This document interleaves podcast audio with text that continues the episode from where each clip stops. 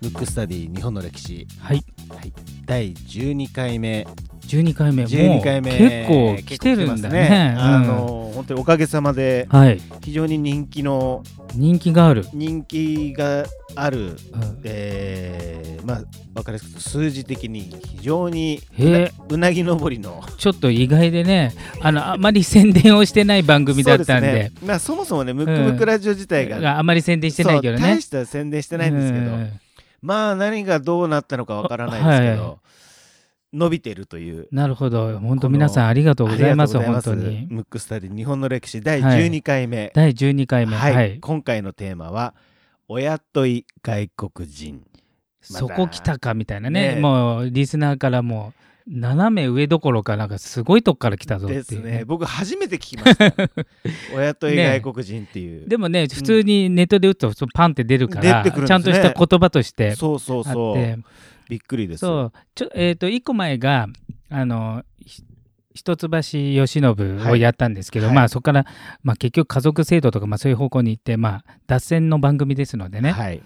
で一応あの、えー明治維新があってあんまりこの時系列でやっちゃうと今後がまた苦しくなるかなと思って、はい。まあ、この辺からランダムにしようと思ったんですけど一うんうん。応あまりにもかけ離れちゃうと良くないので、はい。一応明治維新後にやったことで意外と知られてなくて僕はもう皆さんが知ってた方がいいかなっていうのがちょうどお雇い外国人だったんで、またね。ちょっとその辺を話そうかなと思ってるんですけど。楽しみですね。はい、はい。でまずあの日本っていうのはあ日本というか当時要するに明治時代初期明治初期まあ江戸が終わって明治初期なんでまあ国際情勢どうだったかっていうと当時は帝国主義っていう時代で、はいえー、と植民地が当たり前。あのなんていうの？今みたく人権とか国連とかありませんからもう基本的にはもうやっつけて国を取ったもん勝ちの世界なのでアフリカとかアジアっていうのは基本的にイギリスフランスの植民地、はい。まあ、一部アメリカの植民地とか、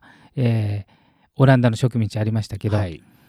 でちなみにアジアはでい。植民地にならなかったのどことどこか知ってますか、うんで日本うん。と中国、ああー中国はもうボコボコにされてました。ボコボコにされた。んだアヘン戦争でボコボコにされました。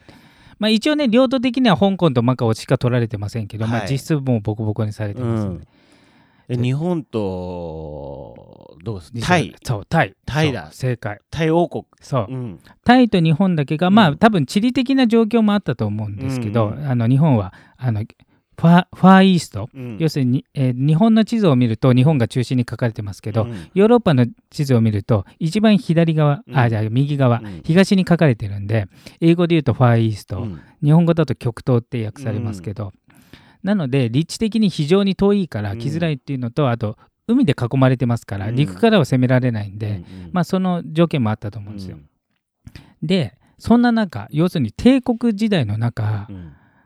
えー、と古い江戸幕府を倒したところで、はい。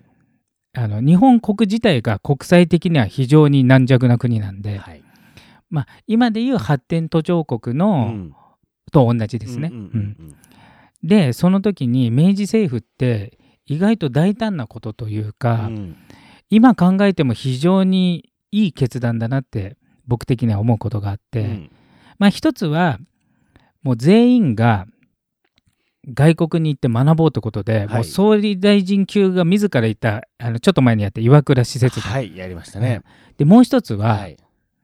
大枚をはたいて、はい。世界中の優秀な人を先生としてうん。日本に呼んだと、うん。それをお雇い外国人って言うんですけど、うん。うんすごいすごいねありましたね。うん。普通普通っていうか今の時代だったらまあうん。平和だから、今の時代だったら日本もそうなってたかもしれないですけど、うんうん。一般的に例えば貧しい国でちょっとこうダムを作りたいとかなんかこう灌漑施設を作ってはい。農業をしたいとか、はい。その場合ってあの逆になんかこう日本政府が援助して国際支援っていう感じでその国を助けるみたいな感じで、まあ来てもらうっていう感じじゃない？うんうんで当時帝国主義だから誰も来てくんないから、はい世界最高の給料を払っうてん呼びまくったわけ。もうね それがすごいですねそれすごい。で、うんしかも貧乏な国がよ。うん貧乏な国が、だから今で言う、なんていうんですかね、草野球チームはいがもうめっちゃ弱い。まあだから、野球だったらちょっと日本強いからあれですね。だからうん弱い。じゃあまあバスケット。はいちょうどあの三面監視学でバスケットやってます。はい。じゃあバスケットがはい。世界一のうん国にうん勝てるようにしようっていう志を持った人がいたとして、バリバリの NBA のスーパースターをうん。先生として呼ぶみたいな、うん。そんなことをやっちゃうぐらいの感じ、うん。それをなんと6000人以上読んだっていうね。すごいですよね、よくそのお金がありましたね。そうもうだからもう自分たちはど貧乏で、うん。でも将来その人たちに習う子供の代うでん。日本を大きくさせようっていう志があったんで非常うに、ん。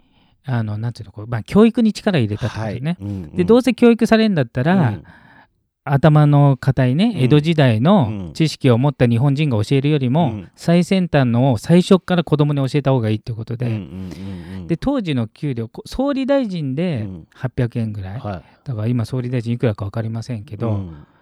なのに1教師が、うん。あの1000円とかなんで、あのの一国の総理よりも高い、それが何人もいるわけ、でそれが、えー例えば必要に迫られたね。はい。例えばなんつうのこの造船所を作る先生とかだったらまだわかるじゃない。はい。あの全然普通の英語教師とか、うん。そういう普通のことの人もバンバン読んでるわけ、うん。ん。だからあーでもすごい来てる。今はね僕ざらっと見てますけども、まあ来てますね。そうそうそうそう。美術とか。そうそう。だから美術とか生きるとか死ぬに関係ないのにそうですね。あの要するに飢えてる。日本が飢えてるのに、うんうんうん。そういうのも文化的に必要だってことでそういうのも高級で読んでるわけ。特に美美術史で有名なのがフェノロサっていう人がはい。日本に来てその弟子が岡岡倉天心っていう有名な方なんですけどはい、当時日本って、うん。あの廃物希希釈って聞いたことある？いやーないですね。廃物希釈かな？名前は多分合ってると思うんですけど、で昔って江戸時代から明治になった時、うん。日本人って極端なんで、うん。江戸時代良かったものを全部壊せっていうお。話になったんで で明治時代は日本を統治する上でうん神道っていうね、うん。うん要するに天皇を神として、うん。えーその中心国家を作るために、えー神道をまあ一番だと、うん。でそれ以外はダメってことで、うん。だからあの仏像とかお寺とかぶっ壊されまくったわけ。すごいことして。相変わ相変わらずじゃないですね、うん。極端。極端。だからちょっと前のあのえ映像っていうか、うん。ニュースで、はいなんかこうイスラム原理主義のタリバンがはい。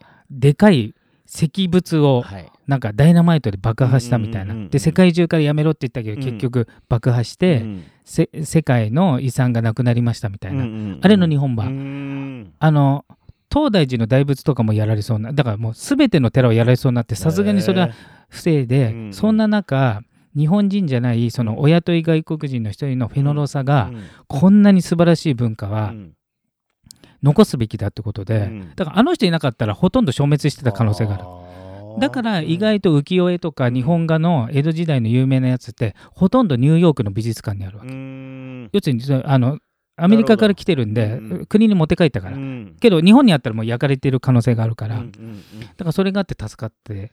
でも日本の有名な絵って例えば葛飾北斎はの深く36景だっけね、うん。ああいうのって多分ほとんど外国だと思うね。ん。でその価値を生み出したのがフェノロサ、うん。その弟子の岡倉天心が日本人でありながらそれをまあ引き継いだと、うん。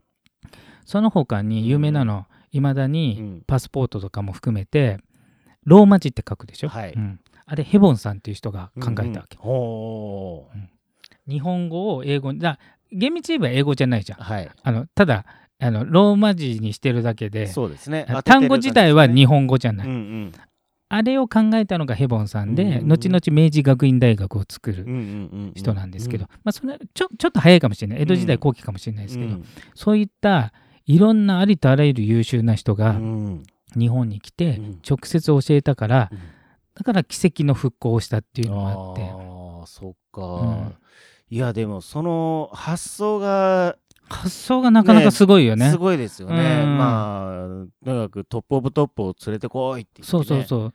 でもちろん断られる人もたくさんいるけど、あの向こうもその情熱に負けて、うん。まあお金に負けてくる人もいるし、うん。情熱に負けてそんな貧乏な国がうん。ここまで俺を欲しいと、うん。この金額を出してまでその志に感銘を受けてくるっていう人もあって、あとねラフカディオ・ハーンだっけな？あのはあ日本に帰化してその人は日本が好きすぎて、はいはいい。やえーっと、えーあ本当だ。えーっと小泉八小雲泉八雲、うん。そそれがギリシャ生まれの新聞記者。そうそうそう。があの日本の童話とかを書いてだからい日本の怖い話とかその人が書いてるんですけど、うんうん。うん。そうそう。でその人が日本の、逆に日本人は西洋に追いつけってことで日本の文化を破壊しようとしたのに、うん。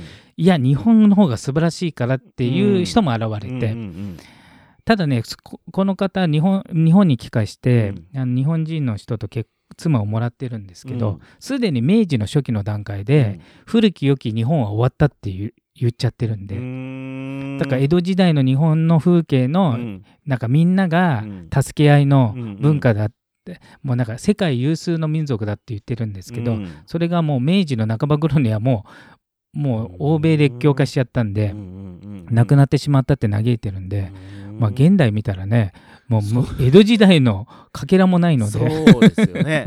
そうそうそう、えーでもいやーなんかすすごい斬新なことをね、うん。バンバンやったこのお雇い外国人、うん、っぱりあれですか？大久保とか。そう多分そうだと思う。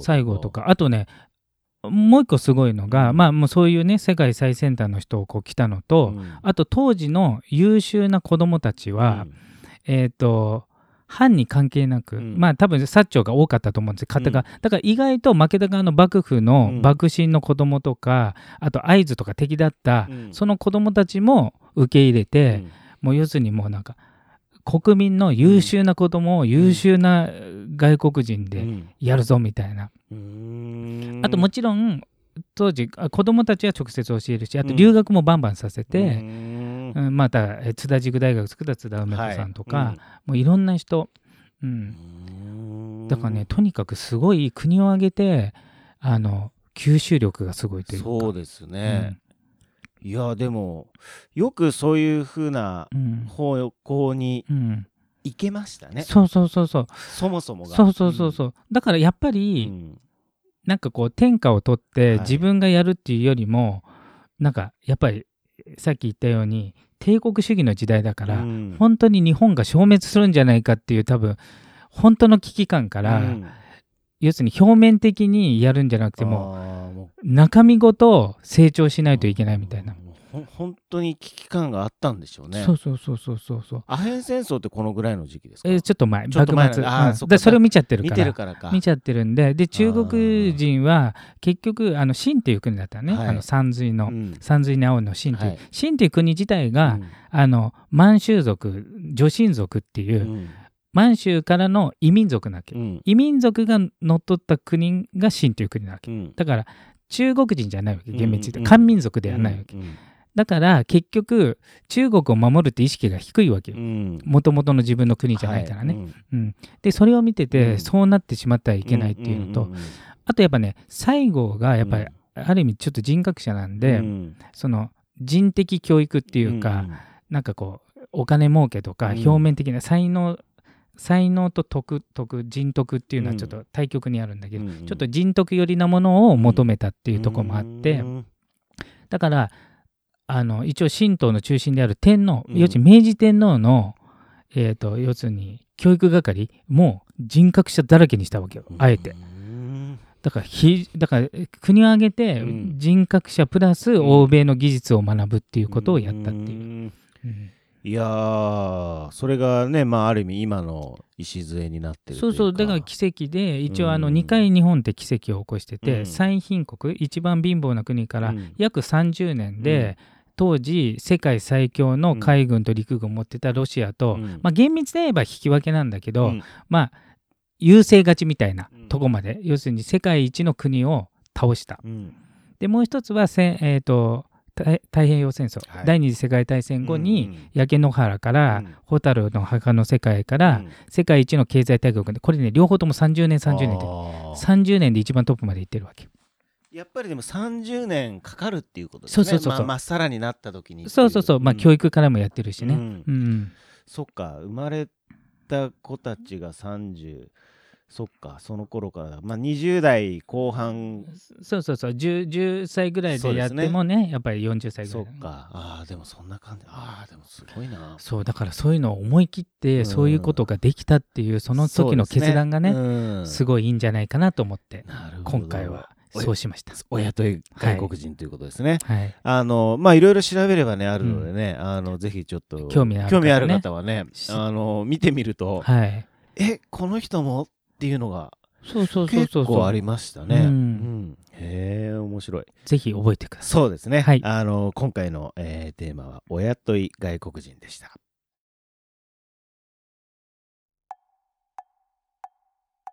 むくむくラジオだべむくむくラジオだべむくむくラジオだべ